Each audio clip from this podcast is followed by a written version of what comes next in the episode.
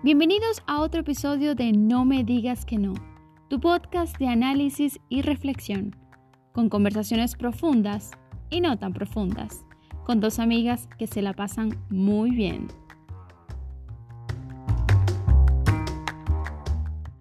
Hola a todos, bienvenidos una vez más a otro episodio de No me digas que no. Somos Angélica y Stephanie y hoy les vamos a hablar de 15 errores comunes que cometemos con el dinero.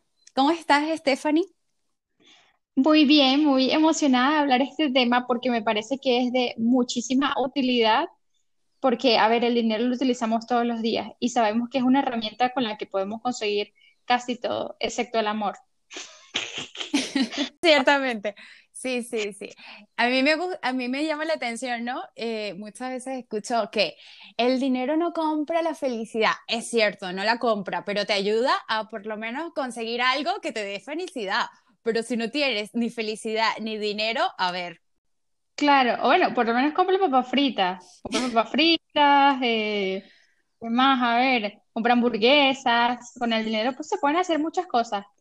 Entonces, quiero hablar de esto porque, porque es un tema en el que hemos estado muy metida Angélica y yo como que indagando, ¿verdad? O sea, ¿cuánto tiempo tengo, tenemos hablando de esto? Hemos conversado mucho acerca de este tema.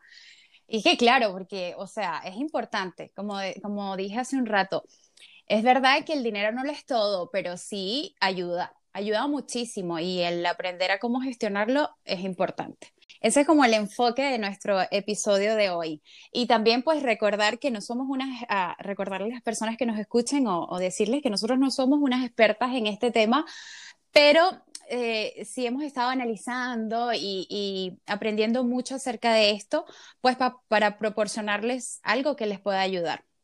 Sí, para proporcionarles, por supuesto, la mejor información y también les invitamos a que todo lo que, todos los que digamos aquí, ustedes lo verifiquen a través de, libros y a través del maravilloso Internet donde está todo. Son errores comunes que, hemos cometido nosotras también, o sea, que no es que estamos exentas ni que seamos unas gurús del dinero, y nos parece que, que parecen obvios estos errores, pero muchas veces la gente no, no, no se da cuenta de ellos.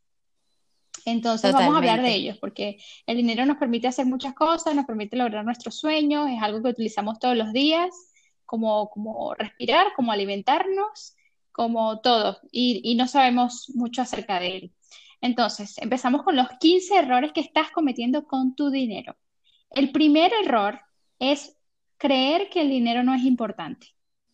A ver, si tú crees que el dinero no es importante, ¿cómo vas a interesarte más por él? ¿Cómo vas a, a darle el tiempo que necesitas para, para gestionarlo, ¿no? Si tú piensas que el dinero no es importante, pues no vas a dedicarte nada de atención, ¿no? Al dinero. Entonces, ¿qué tú opinas de eso? De esa gente que dice que el dinero no es importante, que el dinero no lo es todo, que el dinero es una basura, que el dinero es malo. Sí. Inclusive a la gente le incomoda, a las personas les incomoda hablar del dinero. Y esto es algo muy cierto. Cuando tú no tienes dinero, pues te incomoda. La gente, la gente le incomoda hablar de sus deudas, de hablar, es un tabú hablar de cuánto ganan las personas.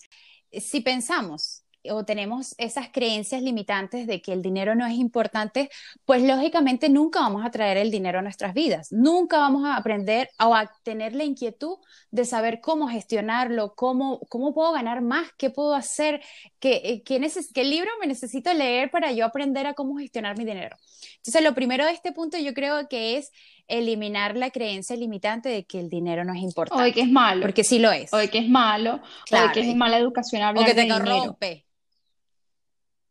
Claro, ¿no? Y mucha gente dice, el dinero te corrompe, ¿no? El dinero, las personas cuando tienen dinero cambian. Pero algo que escuché en estos días muy cierto, las personas no cambian por el dinero, la persona es así, simplemente que con el dinero se da, eh, eh, tiene la oportunidad de ser como es realmente por dentro. Pero muchas veces le echamos la culpa al dinero de que el dinero corrompe y las personas cambian, pero no es el dinero, es la persona la que decide ser así y aflora sus sentimientos muy internos.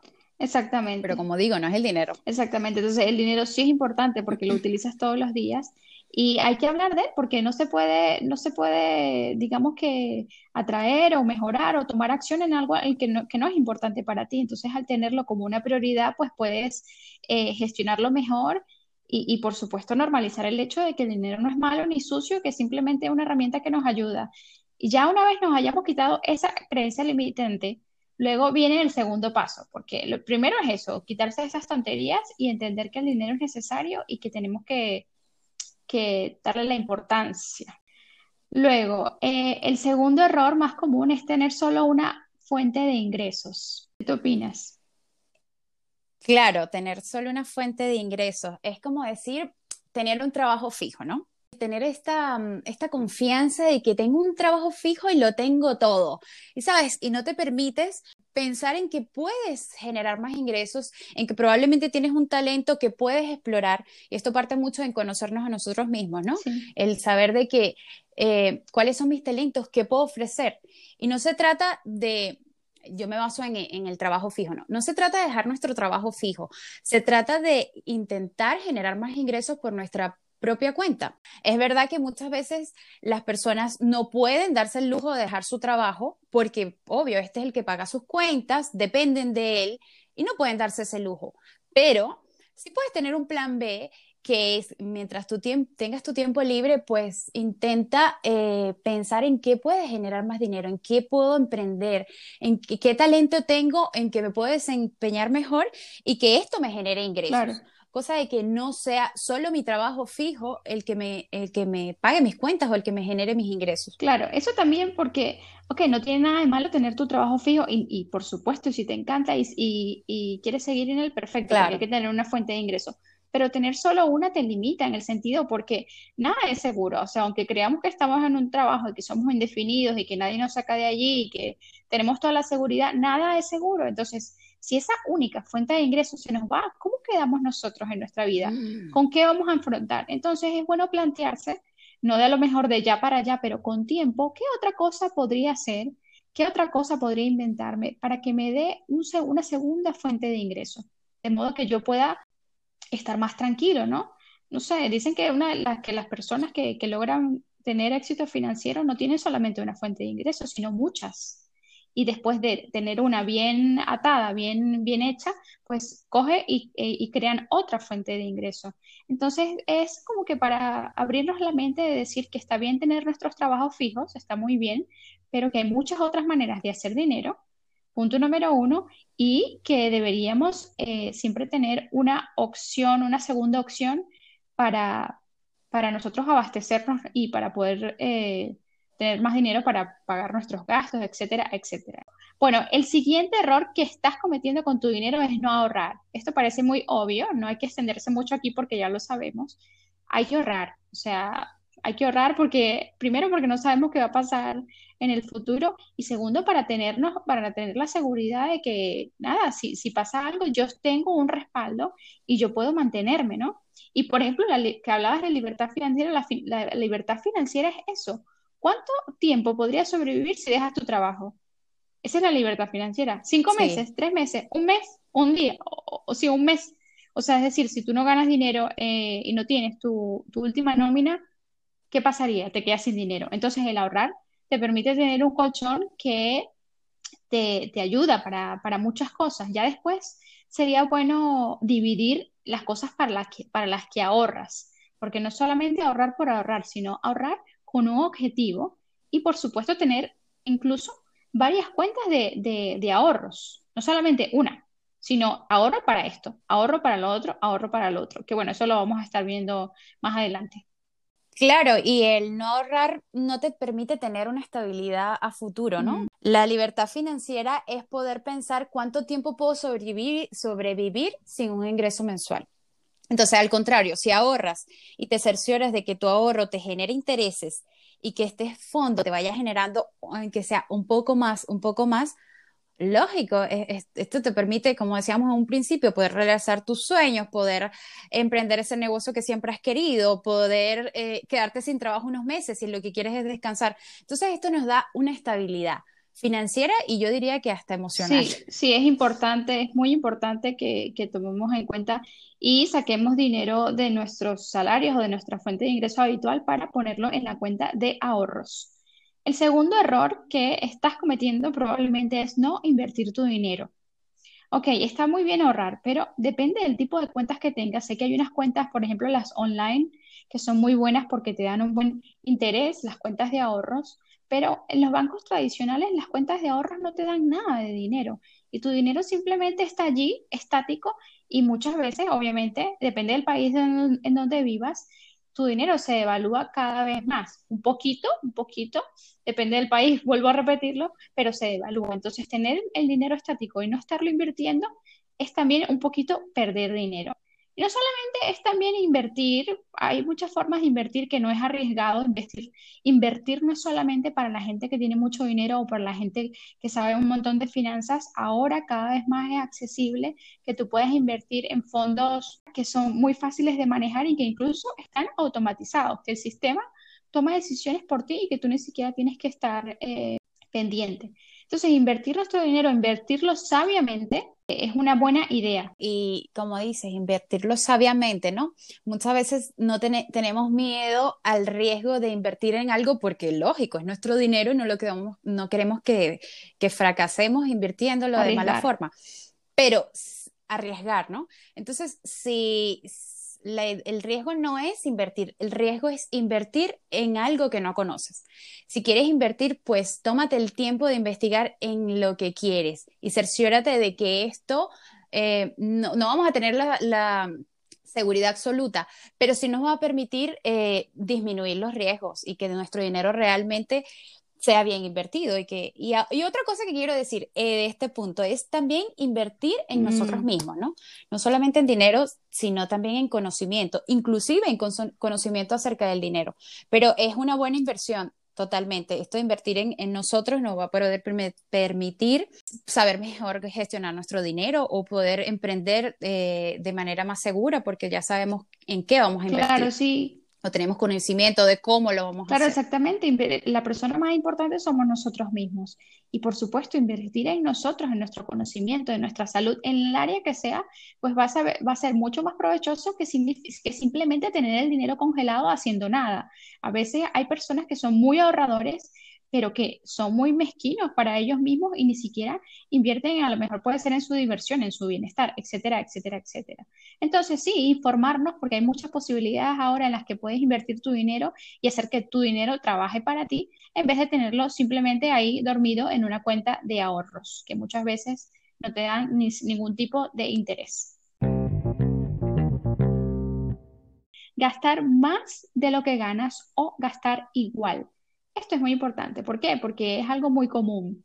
Mientras más dinero gastamos o mientras más dinero ingresamos, quiero decir, pues más gastamos. Y esto es un error porque eso es algo que siempre te va a mantener, mm, no sé si decirlo, pero en la pobreza, porque tú tienes tu sueldo, suponte, ganas tu, qué sé yo, vamos a ponerlo aquí en España, 1.200 euros ganas aquí en España, supongando, suponemos. Entonces, tú te gastas todo y absolutamente todo tu salario, lo exprimes completamente, no te queda para nada, o sea, ni para ahorrar ni para nada. Ahí quiere decir que te lo estás gastando todo, ¿no? Estás viviendo a tu nivel. Luego también está que quieras gastar más y ahí es donde utilizas a lo mejor abusas del crédito y lo que sea. Esto nunca te va a permitir vivir eh, tranquilo porque siempre vas a tener que estar esperando el próximo cheque de nómina o la próxima nómina para poder tener gasolina. Entonces, mi consejo es, en este caso, si tienes un aumento de sueldo, sigue viviendo o manteniendo el mismo nivel de vida que tengas ahora. No quiere decir que no te vayas a premiar en hacer algo especial o en ese año hacer algo distinto, pero no empieces a vivir ahora con ese nuevo aumento de sueldo, porque ir para atrás es mucho más difícil. Entonces, si empiezas a tener una vida de lujos que no puedes llevar, después renunciar a esa vida va a ser complicado. Y además que si te gastas todo tu dinero no puedes tener tiempo ni para ahorrar ni para invertir. Los dos, los dos errores más comunes que habíamos dicho antes. Es el segundo día en que me pagaron mi salario y ya estoy sin dinero. Y este es un vivo ejemplo de que gastamos más de lo que deberíamos gastar, quedamos en cero. Y lógicamente el gastar o vivir igual a lo que ganas no te permite ahorrar. empezar a llevar un registro de cuánto gastamos, de cuáles son nuestros gastos fijos, pues esto nos puede ayudar a controlar qué es en lo que gasto y qué es lo que voy a guardar. Esta es mi calidad de vida y, y mis gastos mensuales son estos, estos y mis gastos fijos son estos, entonces empezar a guardar un poco, que la idea también de este punto es poder ahorrar, ¿no? Y no, no vivir al límite, al tope. Exactamente. Y creo que nos hemos saltado un paso porque era controlar tus gastos y ingresos. Nos hemos saltado ese. Entonces ese sería el sexto error. No saber cuánto ganas y tampoco saber cuánto gastas. Esto es un descontrol completamente porque es verdad que a lo mejor es muy fácil saber cuánto ganas porque tienes tu, tu sueldo mensual, pero a veces cuánto gastas es complicado. Entonces, si no sabes cuáles son tus ingresos reales y cuáles son tus gastos, vives como una irrealidad, tienes un presupuesto irreal. No sabes dónde se está yendo tu dinero ni por dónde viene, porque es verdad que hay gastos inesperados y también pueden que haya ingresos inesperados, como regalos o qué sé yo. Entonces, si tú no tienes un control, como lo había dicho tú antes, Angélica, un control de, de tus gastos, pues no sabes hacia dónde se está yendo tu dinero. Sí, me gusta esto que dice, el dinero es energía, ¿no? Y es importante saber hacia dónde estás dirigiendo tu energía. Porque para, em, para, para, hacerlo para hacerlo tú, te, tuviste un esfuerzo. Y si tú estás dejando que tu dinero se te vaya aleatoriamente y tú ni sabes en qué te lo estás gastando, no te permite ser consciente y poder hacer los ajustes y enfocar esa energía o ese dinero en las cosas que verdaderamente te importan a ti. En este punto, mi consejo sería me ha funcionado, me ha funcionado antes esto, de guardar los tickets de, de, todo lo que gastas durante, no sé, un mes, dos meses, tres meses, el tiempo que tú consideres que puedas sacar realmente cuentas, ¿no? Entonces, guardar todo, así sea un café que te tomaste, cualquier cosa, pero que haya, haya salido dinero de tu bolsillo. Entonces, así, pues, eh, en un plazo, no sé, de dos meses, Puedes agarrar todos tus tiquecitos y, ver cuánto gasté. Ah, estos son mis ingresos, cómo los puedo, qué estoy gastando, tener un control de lo que gastamos. Entonces, ¿qué estoy gastando que, que no me doy cuenta y lo hago consecutivamente? Entonces, empezar a, esto ya no lo voy a hacer porque ya estoy consciente de en qué van dirigidos mis gastos. Es importante, a mí me gusta. Eh, y sirve, y sirve mucho sirve mucho, es verdad que es un poco tedioso a veces eh, eh, guardar todos estos tickets que si de gasolina, benzina, eh, cafecitos, no sé, pero sí te ayudan a tener un control. Pero y si pagas con tarjeta, con tarjeta de débito también es una ayuda porque te quedan todos tus gastos ahí registrados. Eso te permite ver, te permite controlar todo. si, si, controlas tus ingresos y gastos, te permite después hacer un plan para redirigir el dinero a dónde va en cada área y no pasarte más en una y más en otras, ¿sabes? Tenerlo controlado. El séptimo error que estás cometiendo con tu dinero es acumular deudas en las tarjetas de créditos. Esto parece muy obvio porque digamos que el consejo de la gente es, ay, no tengas tarjeta de crédito, pero no, sí hay que tener tarjetas de créditos, solo que utilizarlas a nuestro favor y utilizarlas sabiamente, porque sabemos que las tarjetas de crédito también nos ayudan con nuestro eh, récord histórico de crédito. En el sentido, si queremos optar por préstamos o este tipo de cosas, nos viene, ver, nos viene bien tener tarjetas de crédito y estar al día y ser un buen digamos, un buen pagador y un buen usuario de tarjeta de crédito Claro, porque esto nos, nos da prestigio. Pero ¿qué pasa si utilizamos las tarjetas de crédito mal? Pues las tarjetas de crédito tienen unos altos intereses. Entonces, mi recomendación sería utilizar la tarjeta de crédito, pero pagarla inmediatamente cuando termine el mes. Porque si dejas que se acumulen las deudas, los intereses son tan grandes, no te das cuenta porque a lo mejor, típico, sabes que los pagos son muy bajitos que a lo mejor pagas 7, 8 euros al mes, pero te, cuando te das cuenta de lo que has pagado en un año, o en dos, o en tres, te das cuenta de la cantidad de intereses que te han metido. Claro, son engañosos. Pienso de que todos tenemos esto de que queremos vivir una vida que no podemos pagar.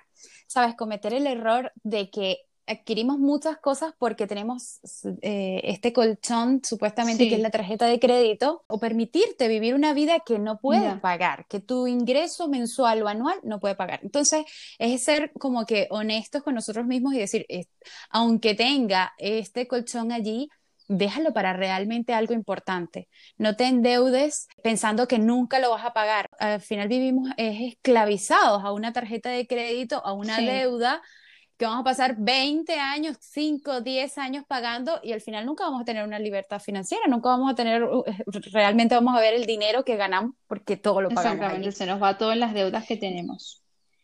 Pues sí, utilizar las tarjetas de crédito inteligentemente y no dejar, por supuesto, que se cobren muchos intereses, tampoco dejar que se, estar muy pendiente de que no se cobren tasas por impago, sabes que si no pagas la tarjeta a tiempo, te, te, quitan. Aquí en, en, España son 35 euros. Si pagas la tarjeta tres días después, te cobran 35 euros de, de penalidad.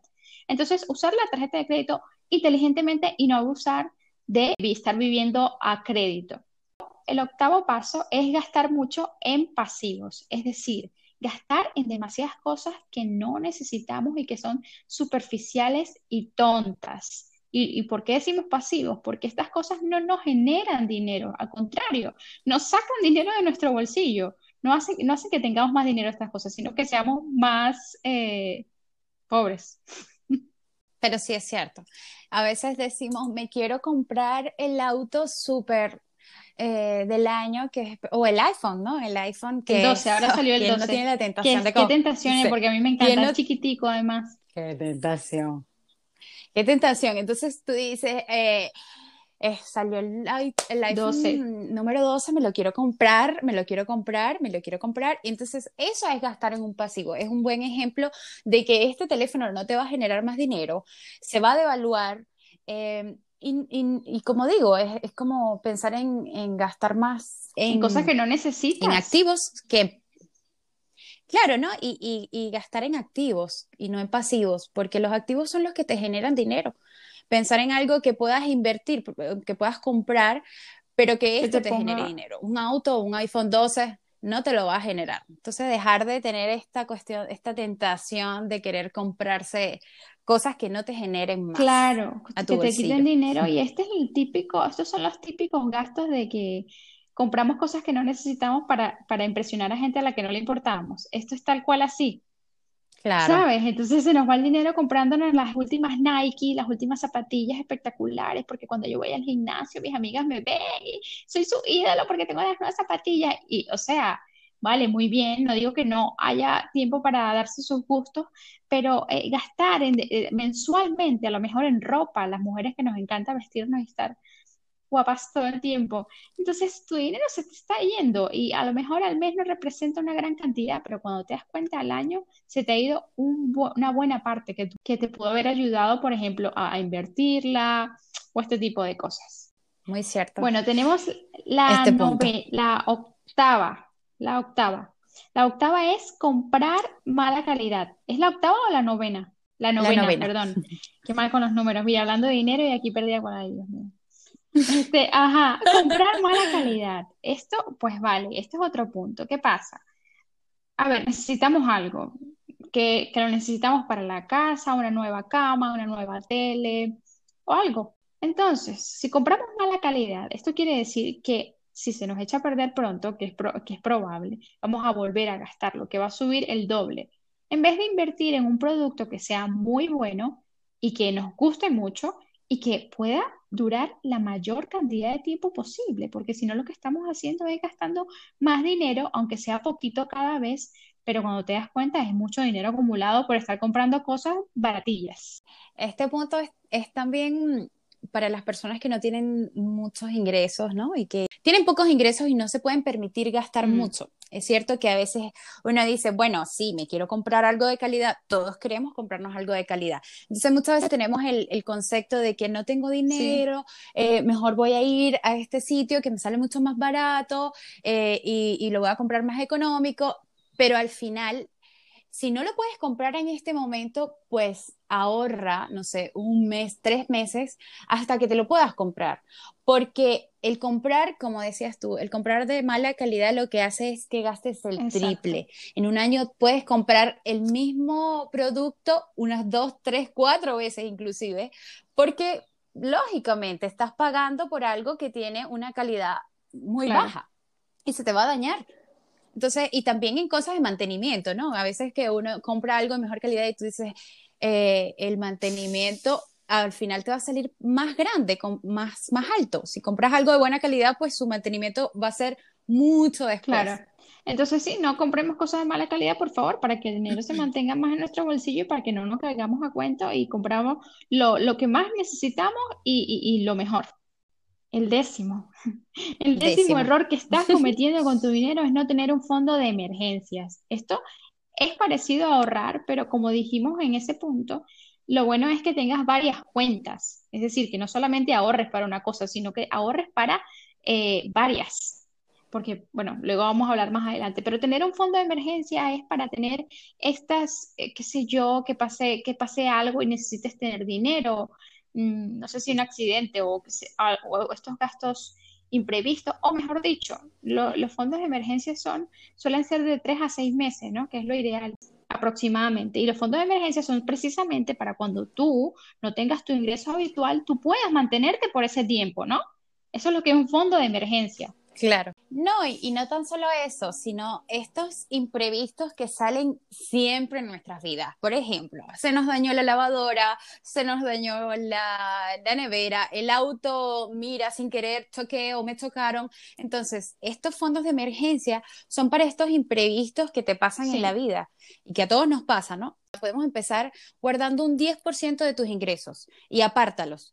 No importa que no te genere ningún tipo de interés a tu favor pero eso te respaldará ante cualquier circunstancia. Puedas salir, no tengas que pedir prestado, porque esta es otra cosa, ¿no? Que también solemos endeudarnos, porque si no tenemos este fondo de emergencia, pues ¿qué hacemos? Ay, ya, le voy a pedir prestado a, mi hermano, a mi amiga, a no sé qué, a la tarjeta. ¿Y qué es lo que nos causa? Una deuda más. Eh, pudiendo ser más eh, previsores y, y, guardando lo poco que puedas, pero que vaya creando un fondo que no necesariamente te tiene que generar intereses, pero sí te claro, O sea, fondo de emergencias, como lo dice su nombre, emergencias. O sea, si no es una emergencia, o sea, comer fuera no es una emergencia, comprar ese regalito no es una emergencia. Fondo de emergencia, como lo dice su nombre. El error número 11 que estás cometiendo con tu dinero es no pensar en tu vejez. Eh, confiamos en, esta pensión, digamos, que, nos, va a dar el gobierno, que nos descuentan mensualmente de nuestros trabajos. Entonces, pero esto es es algo no confiable, no es controlable. Tú no sabes si, si, si dejas tu, tu, tu futuro, tu vejez en manos de otras personas, pues no sabes qué va a pasar contigo, no sabes si de pronto tu país quiebra, no sé, y le va muy mal y pues no pueden darte la pensión cuando tú pensabas y confiaste en que ibas a tener eh, tu, tu, vejez respaldada, pero no. Entonces, eh, yo creo que nuestro mejor plan de pensión es nuestro propio negocio, es invertir en algo que, que te genere un ingreso a largo plazo y que tú sepas que puedes estar tranquilo porque en ese tiempo que ya no, que se te imposibilite trabajar, pues ya sabes que hay algo que constantemente te está, generando, dinero. O a lo mejor tú mismo hacer un fondo, un, meterte en un, en un plan de pensiones tú solo o algunas empresas. Algunas empresas tienen eh, planes de pensión de los cuales tú te puedes aprovechar, pero hay que pensar en la vejez, porque a lo mejor cuando tenemos 20, 20 años, 30, no pensamos mucho, pero cuando llegan los 40 ya se vuelve todo más real y decimos, ajá, no he guardado nada para mi vejez, ¿quién se va a hacer cargo de mí? Entonces, mientras antes empecemos, mucho mejor. Entonces, pregunta en tu empresa si hay, si tienen disponibles eh, eh, planes de pensiones o si no, hazte tú uno privado, por supuesto, viendo bien las condiciones, porque el dinero que metas aquí no lo puedes sacar. Eh, a lo mejor hasta que tengas unos 50, dependiendo del tipo de pensión. Pero sí, pensar en nuestra vejez, mientras más pronto lo hagamos, mucho mejor porque vamos a tener más acumulado, de modo que cuando estemos en, ese, en esos años tenemos, tengamos una calidad de vida justa, ¿no?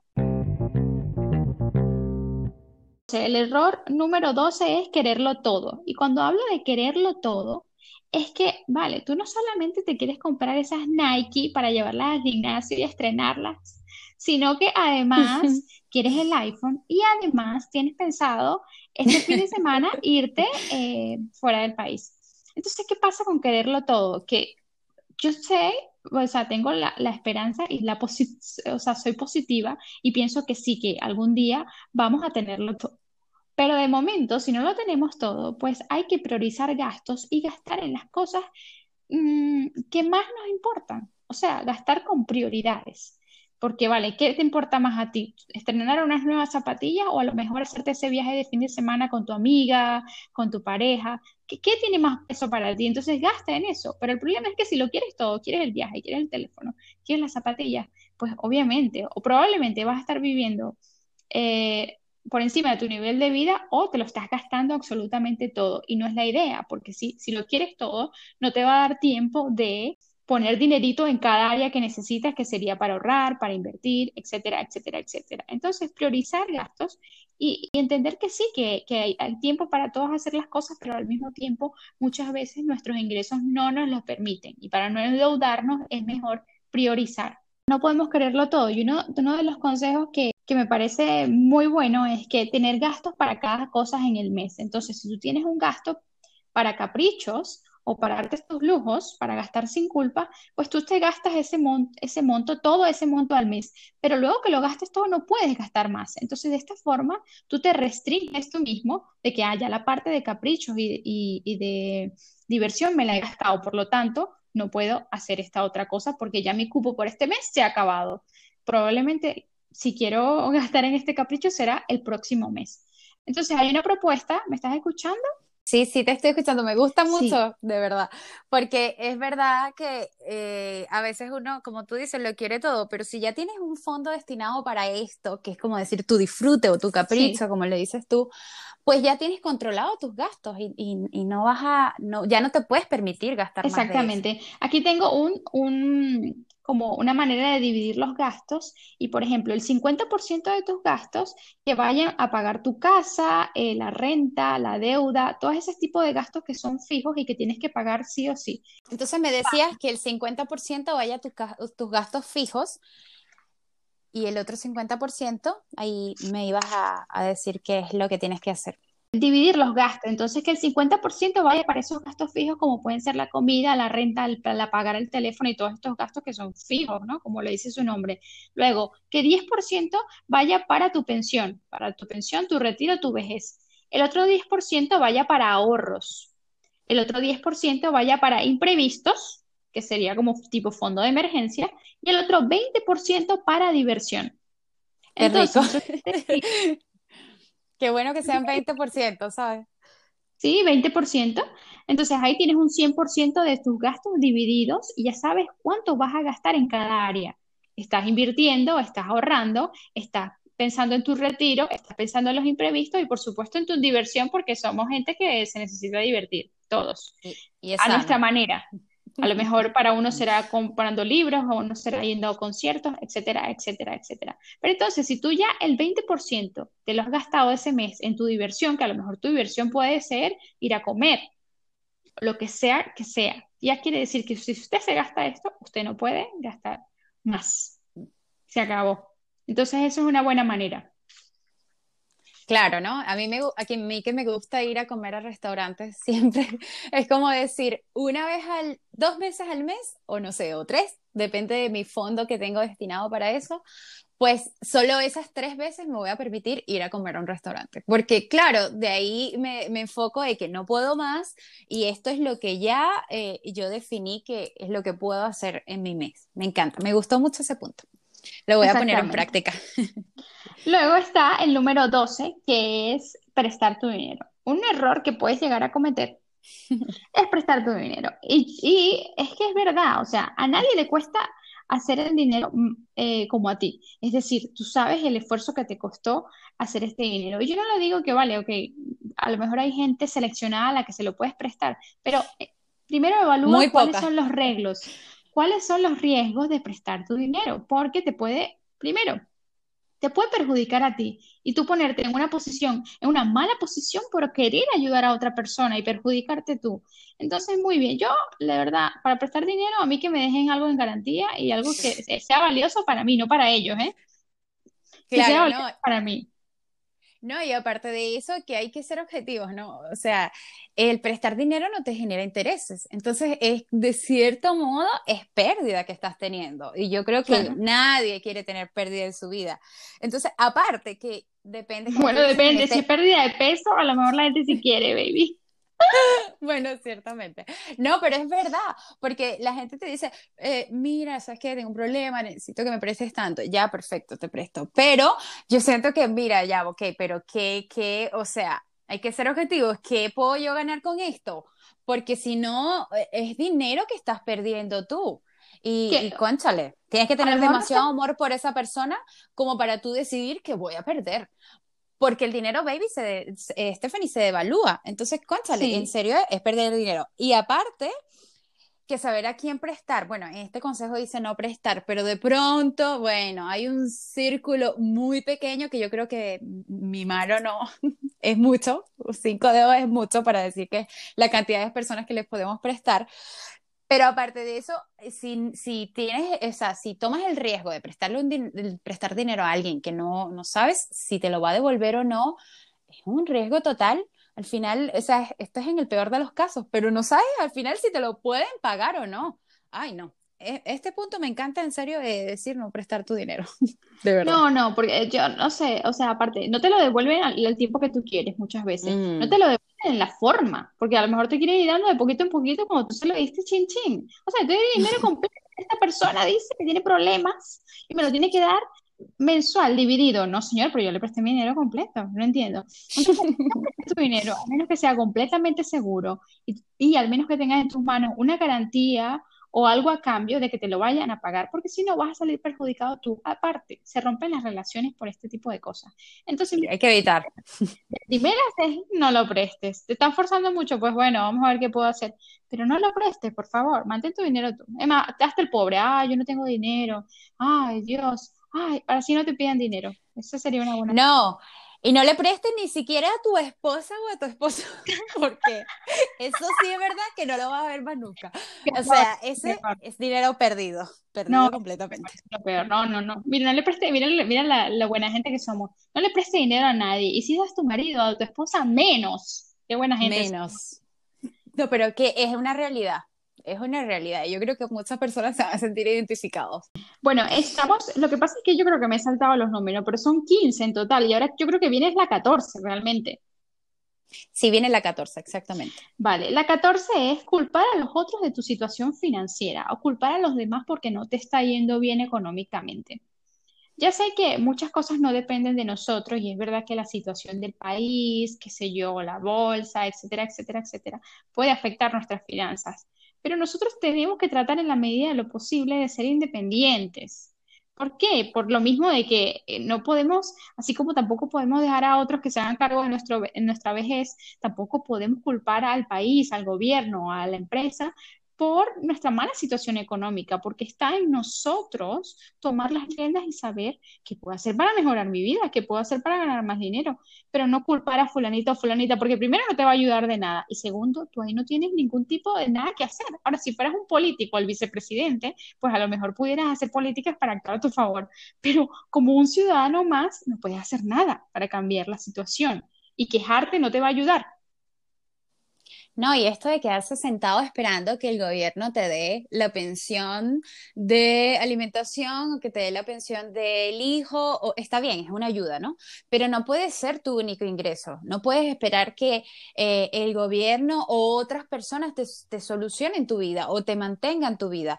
Eh, esto es un error, pero, y claro, se ve en muchos países de acá de Latinoamérica porque los gobiernos eh, es una forma de vender su, su, su, gobierno, ¿no? El darle a las personas y darles y darles ayuda y no inculcar, claro, y darles y no inculcarles que, o sea, no te puedo dar si no trabajas, si no hay nada a cambio, porque el país no recibe nada a cambio. Entonces no podemos pretender que, que claro, que el, que el gobierno o otras personas nos, nos mantengan la vida. Para Ni echarle la culpa porque nos vaya mal a nosotros, porque Así, mira, eh, eh, ya sé que no todo el mundo tiene esta, este espíritu emprendedor o no emprendedor, sino esto de tomar acción, ser pilas, ¿no? Como le llamamos. Pero es verdad que no puedes culpar a las, a las otras personas por tu situación económica porque tú eres todo eh, el responsable. O sea, lamento darte esta noticia que está mal y ahora no, no, te, no tienes a nadie que inculpar, pero y claro, eso aplica hasta conmigo misma. Pues no, Stephanie, mamita, si te va mal es por tu culpa. no, no, no, le eches la culpa a nadie, porque desde el victimismo sabemos que no se puede resolver absolutamente nada. Pues bueno, el 15, el número 15, ya sé que este cuenta ha sido un poquito entre mi despiste, de no saber contar los números, pero sí, aunque no lo crean, hemos llegado al número 15 y el error número 15 es no aprender acerca del dinero. Es decir, no, leerte ni un libro, no escucharte ni siquiera este podcast, no hacer nada. A ver, mira, por ejemplo, yo pienso que cuatro cosas o tres cosas que hacemos nosotros todos los días. Nosotros respiramos todos los días, nos alimentamos, algunos tenemos sexo, no todos, pero aparte también eh, utilizamos el dinero. Y en estas cuatro áreas de nuestra vida, resulta que somos ignorantes, no sabemos cómo respirar correctamente, no sabemos cómo alimentarnos, comemos cualquier cosa y nos creemos todo lo que sale en la propaganda y en la televisión. Tampoco sabemos tener sexo muchas veces, eh, fingimos o, no preguntamos, no indagamos, ¿no? Por lo que sea, porque es un tema muy tabú. Y el dinero tampoco sabemos manejar el dinero. Y lo peor de todo es que se espera que seamos exitosos. Y se, y se dice que si no tenemos cantidad de dinero, ah, no somos exitosos. Pero resulta que no nos formamos en ninguna de estas cosas que son vitales para nosotros. Y en este caso el dinero, algo que utilizas todos los días, una herramienta que, que es maravillosa porque te, abre las puertas de todo. Entonces, ¿cómo no vamos a estar aprendiendo al dinero? Es un error, es un error, porque si no nos enseñan en la escuela, que yo no sé, no, no, estoy estudiando ahora mismo, ¿no? En la escuela, pero, pero creo que no lo enseñan, pues es nuestra responsabilidad, es nuestra responsabilidad educarnos a nosotros mismos acerca de cómo manejar el dinero. Aquí hemos dado unos buenos 14 eh, consejos en forma de errores, pero que, son vitales para, para nosotros manejar nuestras finanzas y para gestionar nuestro dinero de una forma más inteligente. Pero el error más, más, más, más grave es, aparte del primero, que creer que el dinero no es importante, este último, que es el 15, es eh, no aprender acerca de cómo manejar tu dinero. Claro, ¿no? Y como dices, em, esto no lo enseñan en la escuela y actualmente tampoco lo enseñan. Entonces muchas veces nos quedamos como, con lo que vimos de nuestros padres de cómo manejaban su mm. dinero y venimos arrastrando esto de, de lo que vemos y consideramos que está bien, en cómo lo hizo mi mamá, cómo lo mm. hizo mi papá, y de esa forma es que yo manejo, manejo mi dinero porque esa forma fue la que a mí me educaron, lógicamente, ¿no? Entonces, claro, es un error muy grande el no aprender a gestionar tu dinero porque aprendiendo te puede ayudar a reducir gastos innecesarios, aprender a invertir, a ahorrar, a manejar mejor de, de una forma más inteligente tu dinero. Y aparte de eso, que ahorita el aprender está al toque de un botón. O sea, tenemos el maravilloso, la maravillosa herramienta que es el Internet, que el que no quiere aprender es porque realmente no quiere. Porque está a, un fácil alcance el poder aprender en las, a un clic. Dice cuando, eh, las librerías están llenas, llenas de dinero y no, no es de forma literal, ¿no? Porque no es billetes de dinero lo que están llenas las librerías, sino es en conocimientos, en libros tan valiosos que te pueden ayudar a cómo tener más, a cómo invertir, a cómo atraer tu dinero. Entonces, mm, de verdad que es cierto lo que dices, que este es un punto muy importante. Un error muy común, un, punto error muy, común, no, no estar aprendiendo acerca del dinero. Aparte que con que te leas un solo libro de finanzas, o no de finanzas, porque finanzas suena súper eh, intelectual y súper nerd, sobre acerca del dinero, como puede ser, qué sé yo, estos muy comunes para el rico, para pobre, secretos de la mente millonaria, que son, por cierto, excelentes libros, más que todo los secretos de la mente millonaria, ya te van a hacer entender muchas cosas. Y, y, y, esa, esa pequeña sabiduría ya vas a aprender, vas a saber más que la media de las personas, solamente con leerte un libro. O sea, a un libro del conocimiento estás. Entonces, por favor, no comentamos ninguno de estos 15 errores, pero eh, el, el, de aprender del dinero es importante, es demasiado importante.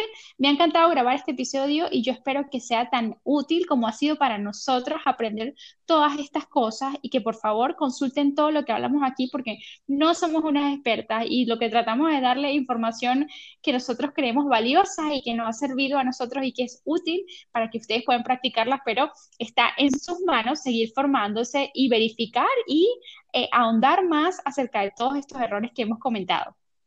La idea es que las personas no se queden con solamente este, este episodio, este poquito que les, que les dimos, sino que les genere curiosidad para poder, eh, como dice el último punto, aprender a gestionar tu dinero, aprender sobre, sobre el dinero. Esa es nuestra intención. Exactamente, y olvidarte de los consejos que te dieron tu papá y tu mamá y como veías que ellos gestionaban el dinero porque seguramente ha sido malo.